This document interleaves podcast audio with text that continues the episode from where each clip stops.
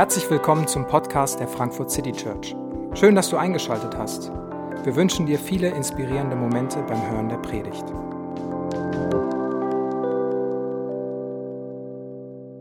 Hallo, schönen guten Morgen hier an Pfingsten, äh, an unserem Pfingstgottesdienst. Ihr seid die starke Elite, die Pfingsten nicht in die weite Welt verbracht hat, sondern hier ist. Vielleicht ist das hier auch die weite Welt für dich und du bist äh, zu Besuch. Äh, herzlich willkommen auch äh, an dich. Schön, dass wir hier heute Morgen zusammen Pfingsten feiern können. Der Titel der Predigt heute ist ein Neu die, die Reihe ist ein neues Kapitel und heute geht es um den Startschuss. Heute geht es los. Da beginnt eine Geschichte. Und warum ich über, über Geschichte äh, reden möchte oder warum wir das in diesen Kontext von Geschichte einbetten, hat damit zu tun, dass fast alle großen Bewegungen, die werden vereint und die bekommen ihre Kraft und ihre Motivation dadurch, dass sie eine gemeinsame Geschichte haben. Dadurch, dass Menschen eine gemeinsame Idee von der Welt entwickeln und sehen und danach leben. Und das, da brauchen wir gar nicht weit gucken, das funktioniert heute ganz genauso letztes Jahr oder vor zwei Jahren, ich weiß nicht ganz genau, gab es eine große Bewegung, die hieß Me Too und heißt immer noch so. Es hat angefangen, dass einzelne Personen über ihren, ihre Erfahrungen von, von Missbrauch erzählt haben, die den Mut aufgebracht haben, an die Öffentlichkeit zu gehen. Und es hat angefangen mit ein, zwei und niemand hat entschieden, so, heute erzählen das alle. Es hat einer erzählt, es haben zwei erzählt, drei und auf einmal sind viele Frauen und auch viele Männer nach vorne gekommen, haben ihre Geschichten erzählt. Es hat ihnen Mut gemacht und es gab diese Bewegung. Es gab eine Bürgerrechtsbewegung in den USA, wo ein Mann namens Martin Luther King eine Geschichte von der Zukunft den Menschen vor Augen gemalt hat. Ich träume vor einem Land. Stellt euch mal vor, wie es, aus, wie es aussehen würde, wenn Männer und Frauen, Menschen zusammenleben könnten und die nicht mehr die Hautfarbe unterscheidend wäre und dass sie nicht mehr nach Hautfarbe bewertet werden, sondern nach der Qualität ihres Charakters. Stellt euch mal dieses Land vor und hat ihnen das vor Augen gemalt. Und Menschen haben begonnen, sich damit zu identifizieren. Oder ganz aktuell, Fridays for Future. Da werden keine Fakten äh, neu erkannt und aufgelegt. Die Geschichte ist, die Fakten sind bekannt, die Politik ignoriert unsere Fakten und wenn wir nicht endlich handeln, dann geht die Welt unter. Ihr ruiniert unsere Zukunft. Das ist die Idee davon. Und ich will das jetzt gar nicht inhaltlich kommentieren, dazu habe ich viel zu wenig Ahnung davon. Aber das ist eine gemeinsame Geschichte. Da geht es nicht darum, Fakten festzustellen, die es vorher nicht gab. Das ist mit der Umwelt, dass man darauf achten muss, das war allen vorher schon bekannt. Deswegen wurde irgendwann sogar mal eine Partei gegründet. Die Grünen. Manchmal haben sie vergessen, dass sie diese Partei die Idee mal hatten, aber eigentlich war das die Idee. Und es war schon lange bekannt. Aber auf einmal gibt es diese Dynamik. Auf einmal gibt es diese Geschichte, diese gemeinsame Geschichte, die Tausende von jungen Leuten, die, die Generation, die nur noch am Handy sitzt und die Wohnung gar nicht mehr verlassen will, auf die Straßen bringt, freiwillig, um zu demonstrieren, um eine Bewegung zu entstehen. Und all diese Geschichten, all diese Bewegungen haben eine gemeinsame Geschichte. Und so hat auch das Christentum und die christliche Kirche eine große gemeinsame Geschichte, die die Dynamik freigesetzt hat, die seit 2000 Jahren besteht. Die eine, die eine Dynamik, eine Kraft, eine Stärke hat, die das Christentum mittlerweile zur größten Religion auf der ganzen Welt gemacht hat. Und ich wünsche mir, dass wir heute nicht nur über einzelne Fakten nachdenken, welche Art Fakten wir neu lernen können. Was bedeutet Pfingsten? Fakten 1, 2, 3. Sondern dass wir eine Perspektive gewinnen. Eine Perspektive gewinnen, wovon wir eigentlich Teil sind. Wovon Kirche Teil ist. Eine Perspektive gewinnen, was die christliche Geschichte ist, die die Kraft und die Begründung hat, diese Bewegung über diese 2000 Jahre zu bewegen. Und es gibt dafür zwei Schlüsselworte, die am Pfingsten verbunden werden. Das eine ist Kraft und das andere ist dieser Heilige Geist, der für die Kraft verantwortlich ist, der Kraft gibt und Kraft schenkt.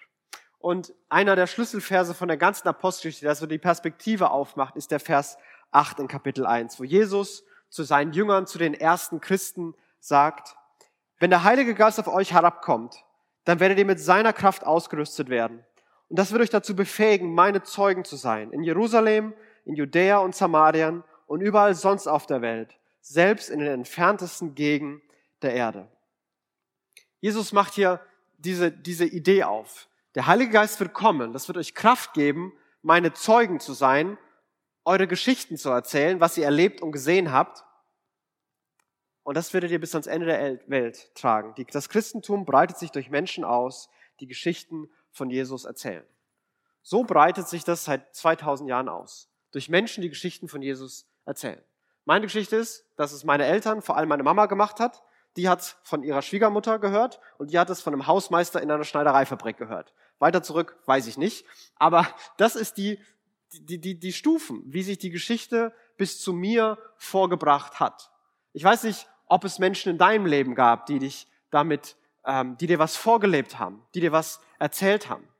Vielleicht waren es auch negative Erfahrungen und du bist so abgeschreckt, weil du sowas Schreckliches erlebt hast. Jemand hat so ein miserables Leben im Namen von Jesus geführt. Jemand hat andere so miserabel im Namen von Gott und Bibel behandelt, dass du sagst, will ich nicht mehr damit was zu tun haben, weil du eine negative Geschichte gehört hast. Und es ist kaum was abschreckender als ein schlechtes Beispiel oder ein schlechtes Vorbild.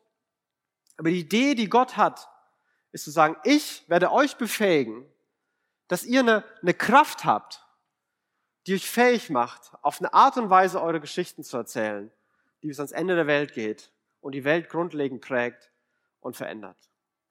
Und all das basiert auf diesem Versprechen, das Gott gegeben hat, dass er den Heiligen Geist, Gott selbst, in jeden, der an ihn glaubt, geben wird.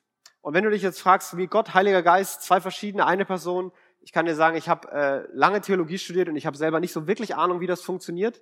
Also Gott ist einer und dann war auch irgendwie drei, aber doch einer, aber drei und einer, aber drei und das kann ich jetzt bis in Unendlichkeit weitermachen und das ist die beste Erklärung, die ich dafür habe. Ähm, ich weiß, da gibt es ein paar intellektuelle Grenzen, aber vielleicht kann man Gott auch nicht begreifen und verstehen. Aber die Idee ist, dass Gott ist ein Gott, aber in drei Personen. Und da gibt es Vater, Sohn und die dritte Person ist Heiliger Geist. Und jetzt verspricht der Vater, dass aufgrund dessen, was der Sohn getan hat, dass der Heilige Geist, Gott selbst, in jedem, der an diesen Jesus, an den Sohn glaubt und eine Beziehung zum Vater hat, wohnen wird, leben wird und Gott aktiv präsent ist.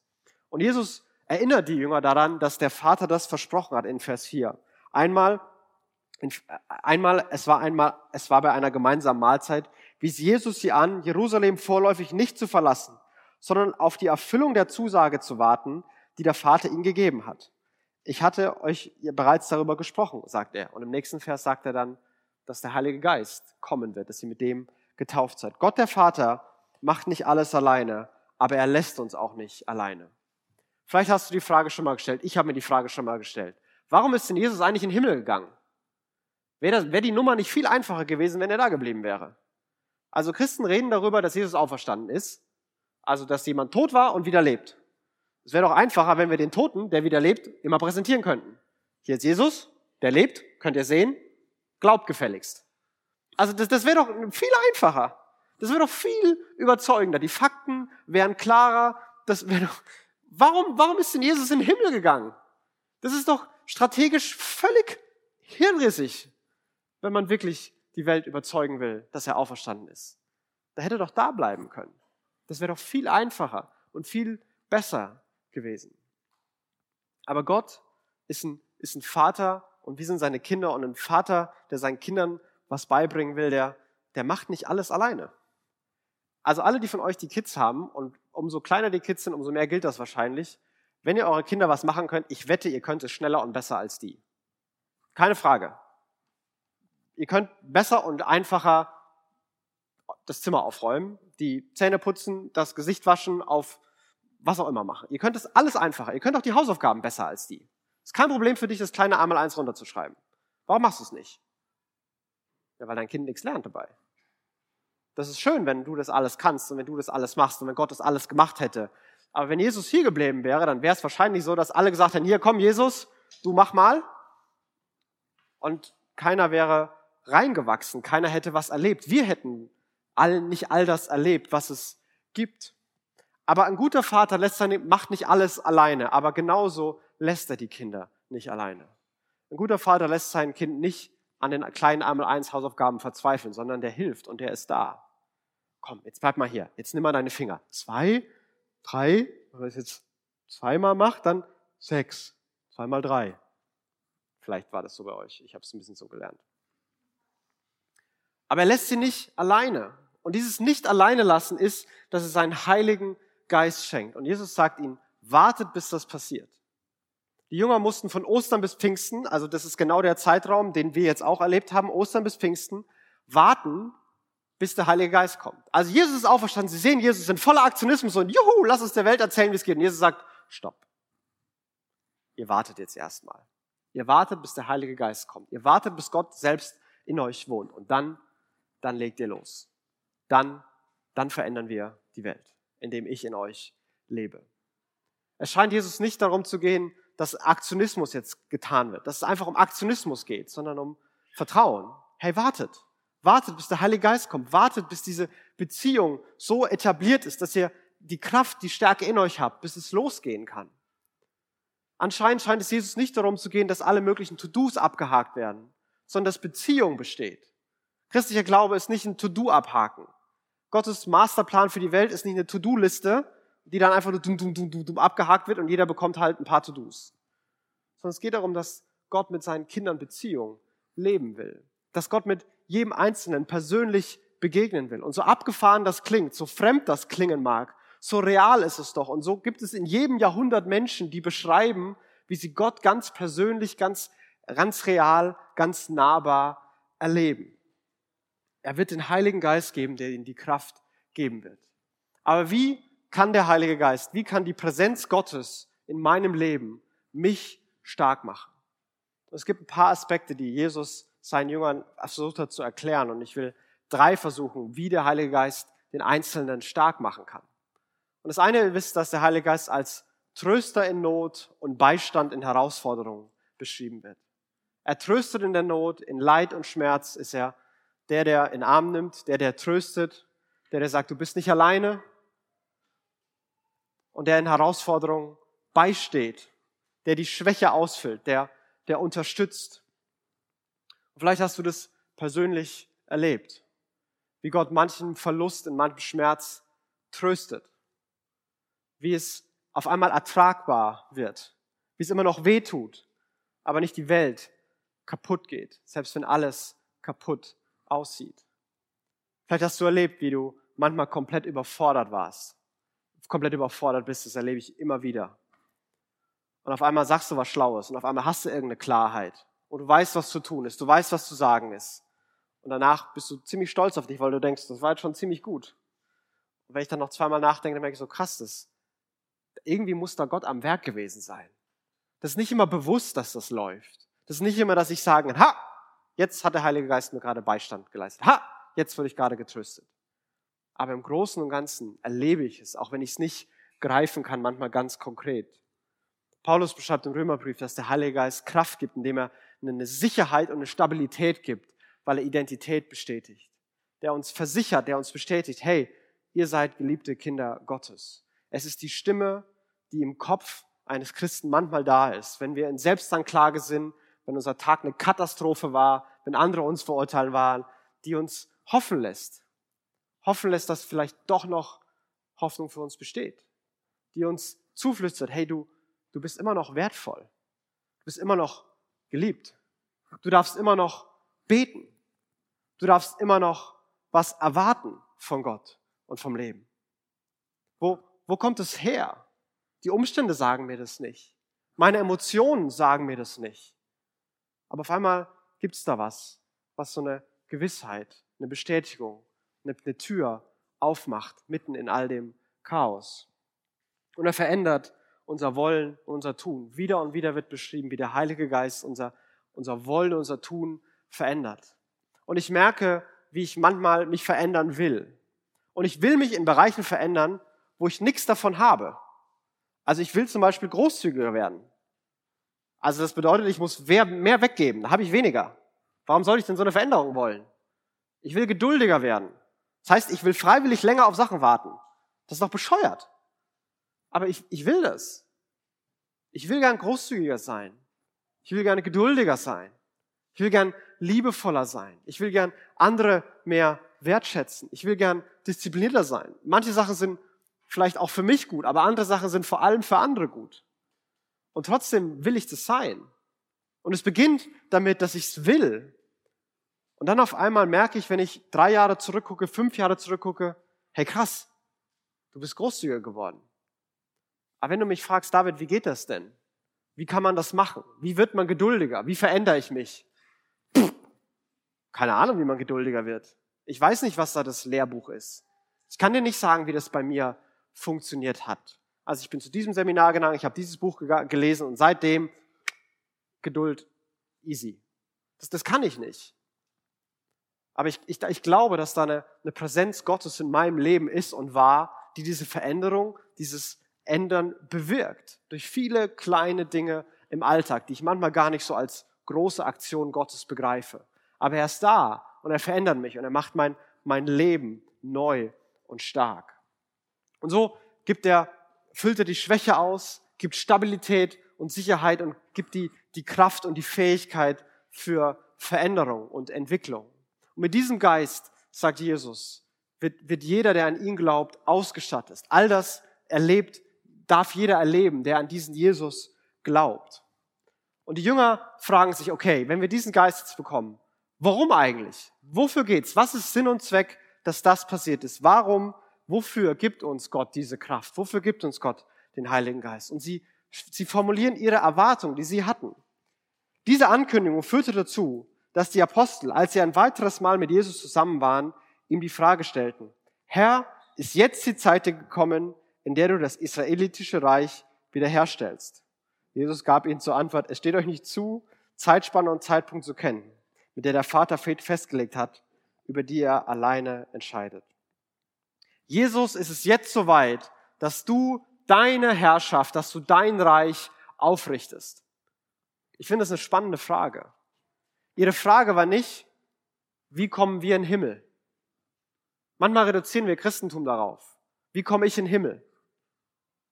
Ihre Frage war nicht, was springt dabei für mich raus? Wie macht das mein Leben besser? Wie bereichert es mich? Was habe ich davon? Ihre Frage ist, Herr Jesus, wann beginnst du, diese Welt hier nach deinen Vorstellungen zu verändern? Wann beginnst du, dass Du, der du der, der Gerechte, der, der Gnädige, der Barmherzige, der Liebende, der, der Kraftvolle, der kreative Gott bist. Wann beginnst du, dass diese Welt dieses widerspiegelt? Dass diese Welt gerecht, liebevoll, barmherzig und schön wird? Wann, wann machst du das?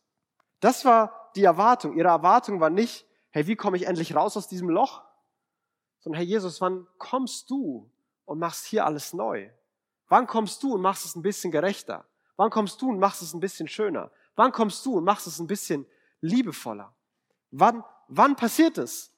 Und Jesus antwortet, ich, ich verstehe manchmal Jesus nicht, warum antwortet, es geht euch nichts an. Okay, sorry für die Frage. Aber er antwortet so. Hey, das weiß Gott alleine. Und Gott alleine weiß, wann die Zeitpunkte sind. Macht euch um Deadlines keine Sorgen. Macht euch keine Gedanken, wann bis wann was gelaufen sein muss. Hier ist, was ich euch sage. Der Heilige Geist wird gegeben, um diese Erwartung schrittweise zu erfüllen. Wann, wann richtest du dein Reich auf? Und dann antwortet Jesus, aber wenn der Heilige Geist auf euch kommt, dann werdet ihr mit seiner Kraft ausgerüstet werden. Und das wird euch dazu befähigen, meine Zeugen zu sein. In Jerusalem, in ganz Judäa, in Samarien und überall sonst auf der Welt, selbst in den entferntesten Gegenden der Erde. Wann richtest du dein Reich auf? Ich gebe euch meinen Heiligen Geist und dann seid ihr meine Zeugen bis ans Ende der Welt. Klammer auf, damit das Reich schrittweise, Stück für Stück gebaut wird. Damit die Welt ein bisschen gerechter, liebevoller und schöner wird. Das ist euer Job. Die Kraft ist dafür da, dass wir Zeugen sind. Relativ simpel. Die Kraft, die Gott gibt, gibt er, dass wir seine Zeugen sind. Das ist nicht für uns alleine. Das ist nicht das unser Leben entspannter wird, sondern es ist dafür da, Zeugen für Jesus zu sein, das zu erzählen. Und mit Zeugen meint er nicht Zeugen Jehovas, sondern er meint damit Menschen, die erzählen, was sie erlebt und gesehen haben. Er sagt seinen, seinen ersten Jüngern, die ihn erlebt haben, die sein Leben gesehen haben, die gesehen haben, was er gesagt hat, die ihn haben sterben sehen und dann haben wieder auferstanden sehen. Geht in die Welt und erzählt denen, was ihr gesehen habt. Erzählt denen, was ihr erlebt habt. Das ist alles. Das ist der Auftrag. Erzählt, was ihr gesehen und was ihr erlebt habt. Erzählt das von mir. Erzählt diese Geschichte. Was ist die Aufgabe eines Zeugens? Es ist manchmal so simpel. Es ist ganz simpel, die Geschichte erzählen. Aber ich, manchmal finde ich, machen wir Dinge so komplex und, und bauen da Sachen und Erwartungen rein, die da gar nichts mit zu tun haben. Wenn wir im Auftrag von Jesus bis ans Ende der Welt gehen und um unsere Geschichten zu erzählen, als seine Zeugen aufzutreten. Zeugen haben nicht die Aufgabe, zu verteidigen oder anzuklagen. Also wenn wir in diesem Gerichtssaal-Ding sind, der Zeuge ist der, der gefragt wird, hey, was hast du erlebt? Der ist nicht der, der anklagt, oder der etwas verteidigen muss und auch nicht der, der am Ende den Hammer fallen lässt. Der ist der, was erzählt, was er gemacht hat. Von Jesus erzählen, unsere Geschichten erzählen, hat, bedeutet nicht, dass wir alles von Jesus verteidigen müssen. Dass wir Gottes Anwälte sind. Ja, der hat ein paar Passagen der Bibel geschrieben, hm, die sollten da vielleicht nicht sein. Ich muss jetzt eine gute Begründung finden, warum die eigentlich gar nicht so gemeint sind. Oder ich muss über alles und jeden ein Urteil fällen. Du machst das falsch, das funktioniert überhaupt gar nicht. Wie kann man denn nur so leben? Diese Idee ist, ist damit nicht verbunden. Natürlich konfrontieren Geschichten, aber die Geschichten, die klagen nicht direkt an, sondern ich erzähle etwas und andere merken, oh Moment mal, vielleicht mache ich das nicht so, wie ich es machen sollte. Es geht nicht darum, zu verteidigen oder anzuklagen. Ein Zeuge muss nicht alle Antworten kennen und alle Probleme lösen können.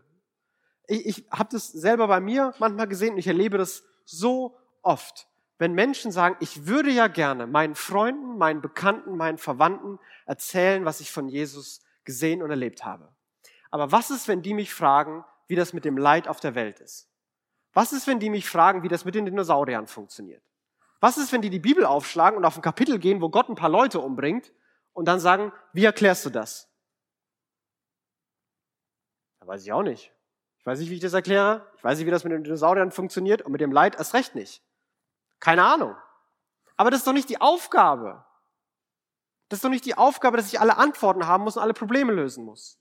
Mein, mein Glaube basiert doch nicht darauf, dass ich alle Antworten habe. Also ich weiß nicht, wie das alles funktioniert. Und ich bin trotzdem in der Kirche. Ich glaube, dass jeder von uns offene Punkte in seinem Glauben hat. Fragen, die er nicht beantworten kann. Zweifel, die er nicht los wird. Herausforderungen, im Alltag oder intellektueller Art oder emotionaler Art, die man, die man nicht versteht und nicht meistern kann. Wir haben die alle. Du hast die heute. Du verstehst manche Sachen nicht. Du glaubst manche Sachen nicht. Du zweifelst an manchen Dingen. Warum bist du hier? Warum betest du manchmal? Warum glaubst du immer noch an Gott? Du weißt nicht, wie das mit dem Leid ist. Vielleicht bist du gerade in einer Situation, wo du schmerzhaft Leid erlebt hast. Und trotzdem hast du Gott nicht aufgegeben. Warum? Warum? Und was immer deine Antwort darauf ist, das ist die Geschichte, die du erzählen kannst. Das ist das Zeugnis. Hey, ich weiß nicht, wie das funktioniert mit dem Leid. Hey, ich leite selber gerade. Aber ich glaube, dass Gott irgendwie da ist. Ich erlebe, wie Gott mich tröstet. Ich erlebe, wie ich auf einmal wieder Hoffnung gewinne. Das ist inspirierend. Wenn einer eine Antwort aus dem Buch geben kann, Leid gibt es in der Welt, weil der Mensch sich von Gott entfernt hat und begonnen hat zu sündigen und jedes Leid ist Folge einer Sünde. Die Antwort kannst du geben. Die mag vielleicht sogar intellektuell Sinn machen. Aber die ist nicht inspirierend und überzeugend. Die tröstet auch niemanden. Aber die Geschichte, die verändert was, die bewegt was. Hey, du weißt nicht alles, aber du glaubst. Warum? Erzähl das. Das ist die Geschichte. Sein Zeuge soll seine Geschichte erzählen. Mit allen Windungen, mit allem, was unvollständig ist. Manchmal erlebe ich, dass manche Leute sagen, meine Geschichte ist nicht spektakulär genug. Ich habe so eine ganz langweilige Geschichte. In meinem Leben lief alles immer okay. Ja, natürlich mal auf und ab, aber eigentlich war es immer okay. Und Christ bin ich geworden, weil Mutti es mir irgendwann erklärt hat und wann genau weiß ich auch nicht. Aber das ist doch überhaupt nicht langweilig. Ich habe noch nie jemand seine Lebensgeschichte angehört und gedacht so, langweilig, ich will hier weg. Ich finde es spannend, Menschen kennenzulernen. Wir haben es jetzt bei uns in der, in der Kleingruppe, in der Lounge gemacht, dass jeder sich so ein bisschen vorstellt und erzählt, hey, wer bin ich, wo komme ich her, was habe ich erlebt? Und das waren grundverschiedene Geschichten und alles war spannend. So unvollständig so verworren die waren. Manche haben so spektakuläre und abgefahrene Geschichten, dass sie denken, das kann ich niemandem zumuten, das ist zu viel, weil wenn Leute das rauskriegen, das überfordert alle. So ein Quatsch. Das ist auch spannend und inspirierend. Aber hört, müssen aufhören, das zu vergleichen. Die einen hätten gern spektakulärere Geschichten, die anderen ein bisschen entspanntere. Hey, du hast deine Geschichte. Vielleicht ist es okay, dass du die hast. Erzähl die. Erzähl die anderen. Und dafür hast du den Heiligen Geist. Dafür, sagt er, bekommst du die Kraft.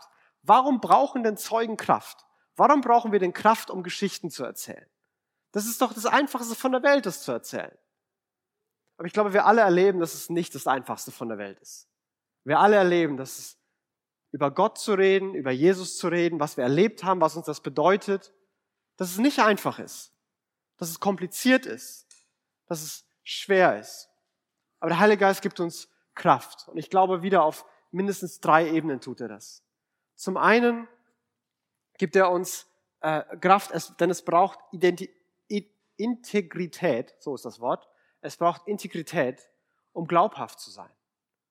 Es braucht es, dass mein Reden und mein Handeln übereinstimmen. Dann bin ich glaubhaft. Ein Zeuge, der sagt, du musst dich vegan ernähren und dann siehst du den die ganze Zeit die McDonalds-Burger reinhauen, dem glaubst du kein Wort. Dem glaubst du einfach nicht. Und das ist wirklich anstrengend, mit Integrität zu leben. Dass das, was ich sage, was ich den ganzen Tag immer so von mir gebe, dass das mein Leben widerspiegelt. Das braucht wirklich viel. Das merkt man vielleicht in der Ehe, das merkt man bei Freunden, das merkt man auf der Arbeit, was man von Kollegen fordert und dann merkt, kacke, jetzt muss ich selber machen. Das merkt man bei der Kindererziehung, dass man Kinder sagt, mach das nicht, dann darf man selber auch nicht mehr. Das merken wir überall. Das braucht Kraft. Das ist anstrengend. Da müssen wir Energie drauf verwenden, dass unser Handeln und unser Tun übereinstimmen. Aber glaubhafte Geschichten werden wir nur dann haben, wenn wir die Energie aufwenden.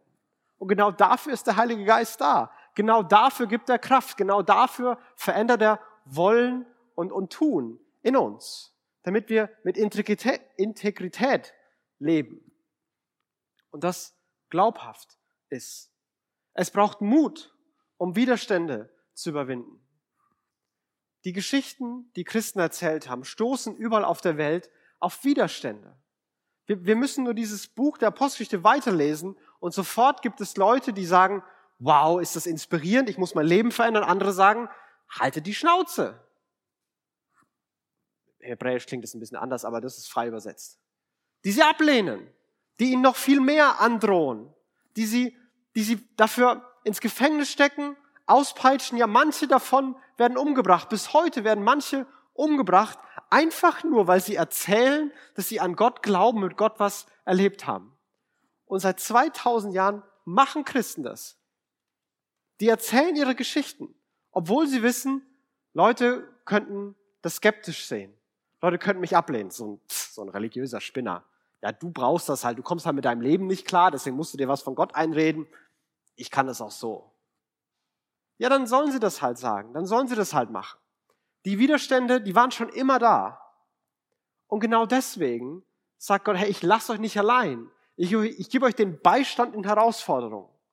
Da, wo ihr überfordert seid, da, wo ihr Angst habt, da, wo ihr merkt, oh oh, jetzt könnte es was kosten.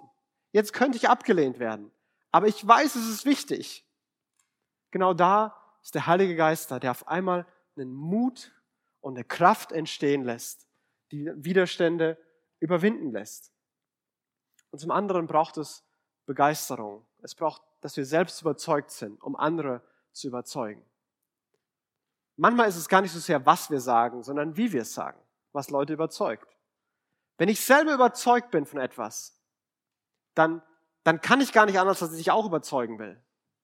Wenn ich ein Restaurant super finde, dann ich dir davon erzähle, was ich erlebt habe, was ich gegessen habe und wie das alles geschmeckt hat und ausgesehen hat und wie nett der Kellner war, dann, dann soll dich das auch überzeugen, im Sinne von, geh da auch mal hin. Und, und weil ich begeistert bin, weil ich es gut finde, weil ich dir das wünsche, dass du das Gute auch erlebst. Und genauso da füllt der Heilige uns mit einer, mit einer Sicherheit, mit einer Stabilität, dass wir sagen, hey, das ist, das ist was ganz Besonderes. Ich habe was, was ganz, ganz mein Leben prägt mir eine Stärke und eine Stabilität gibt. Und ich will, ich will, dass du das erlebst. Und ich bin überzeugt davon. Und deswegen erzähle ich das, weil ich glaube, dass das dein Leben auch bereichern kann. Und nur dann überzeugen wir. Und dann sind unsere Geschichten stark. Es funktioniert im Deutschen nicht so ganz. Im Englischen gibt es powerful stories. Im Deutschen sind Geschichten überzeugend oder inspirierend. Aber das ist die Idee. Geschichten haben Kraft. Und die Kraft kommt daher, dass Gott mit seinem Geist in uns wohnt, uns die Kraft gibt, in all dem zu, zu reden und zu erzählen, wer er ist, was er getan hat und wie wir ihn erleben. Und ich finde die Logik in dem Text wirklich spannend. Wann baust du dein Reich auf? Ich gebe euch meinen Geist, damit ihr eure Geschichten erzählen könnt. Und das wird bis ans Ende der Welt gehen und die Welt verändern, dass es ein bisschen mehr wie mein Reich wird. Das ist die Logik von dem Text. Was Jesus hier sagt ist, es liegt eine weltverändernde Kraft in den Geschichten ganz normaler Menschen. Das ist die Logik, die Jesus aufbaut. Es gibt eine weltverändernde Kraft in den Geschichten von ganz normalen Menschen. Die Welt verändert sich nicht nur, weil es immer einzelne große Persönlichkeiten gibt, die alles auf den Kopf stellen. Die Welt verändert sich durch eine Gruppe von vielen, von Bewegungen, von vielen einzelnen Geschichten. Und diese einzelnen Geschichten in der Summe haben die Kraft, die Welt zu verändern. Und der christliche Glaube und die Geschichte der Kirche ist Beweis dafür. Bei allem Murks, bei allen schlechten Beispielen, bei allem, was man zurecht kritisieren kann, hat es die Welt verändert. Es hat nachhaltig zum Beispiel unsere Gesellschaft geprägt. Unsere Gesellschaft hat ganz, ganz viele christliche Werte im Grundgesetz eingearbeitet. Es hat die Welt verändert. Geschichten von ganz normalen Menschen haben diese Kraft. Unsere Geschichten haben diese Kraft. Unsere Leben mit dem Geist, der in uns wohnt, der uns befähigt, der uns stark macht, der uns stabil macht, der uns Identität gibt zu erzählen, was wir erlebt haben, in aller Gebrochenheit, hat die Kraft zu verändern, wirklich zu verändern. Und es sind nicht, die, nicht nur die guten Erfahrungen, das sind Erfahrungen von Leid, von Verlust und von Schmerz, die trösten können, die inspirieren können. Das sind Erfahrungen von Veränderung, von Befreiung, wo Dinge in der Seele und im Herzen wieder ganz wurden, heil wurden, die anderen den Mut geben und die andere auch inspirieren und verändern. Und es sind die Geschichten von da, wo es gut läuft, von den Erfolgen, die anderen den Glauben geben. Hey, vielleicht lohnt es sich, gute Entscheidungen zu treffen. Vielleicht funktioniert es ja wirklich, sich Gedanken zu machen und nach guten Ideen zu leben. Vielleicht lohnt sich ja ein Leben mit Gott. Und ich habe mich gefragt, als ich all das vorbereitet habe, was wäre, was wäre, wenn wir eine Person nehmen würden und der alle Leute, die hier sind, für eine halbe Stunde einfach nur die Geschichte, was man erlebt hat mit Gott der Person erzählen würden? Was, was würde passieren? Wenn wir alle unsere Geschichten aufschreiben und es jemandem geben und, und, und alle das lesen, mit allem, was wir erlebt haben, mit allem Leid, allem Schmerz, aller Verwirrung und allem, was super toll ist, wenn jemand das hören würde, in der gesamten Summe, was für ein Bild hätte der von Gott? Was für ein Bild hätte der von Kirche? Wie würde der sein eigenes Leben reflektieren? Wenn der alle was erzählen davon, dass sie Gott erlebt haben, dass Gott für sie ganz persönlich geworden ist. Wenn sie erzählen, wie als sie begonnen haben, aufgehört haben, sich um sich selbst zu drehen und nur noch für sich zu leben und begonnen haben, ihr Leben nach Gott auszurichten, wie ganz viele Dinge besser und gut geworden sind. Wird es nicht konfrontieren und sagen, hey, vielleicht wird dein Leben besser, wenn es nicht mehr sich nur um dich dreht?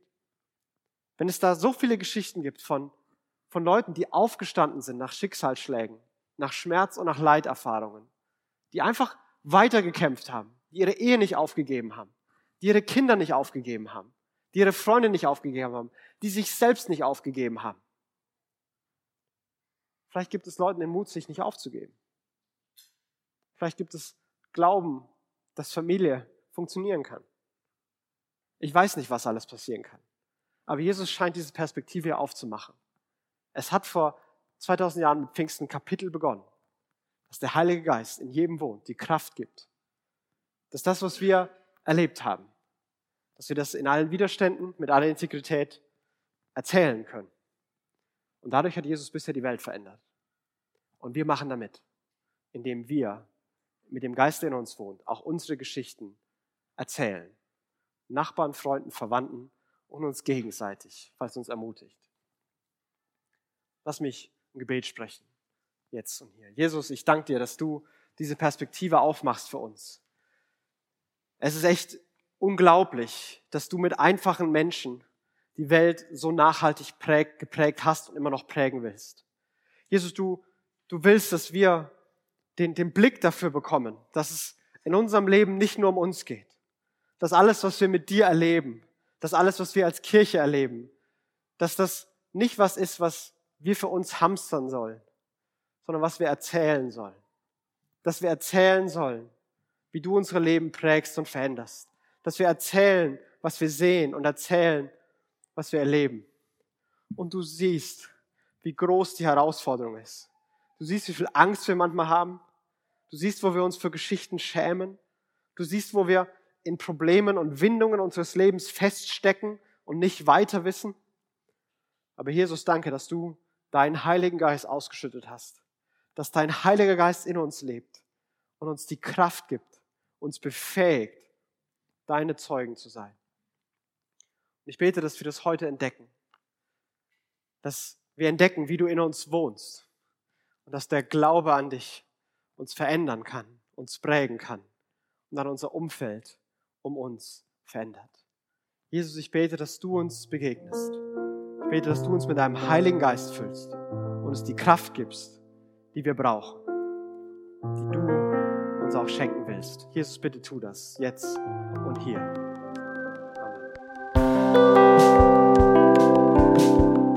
Wir hoffen, die Predigt hat dich inspiriert. Wenn du uns kennenlernen möchtest, dann schau einfach mal auf unsere Homepage www.frankfurtcitychurch.de oder besuche uns in unseren Gottesdiensten. Bis dann!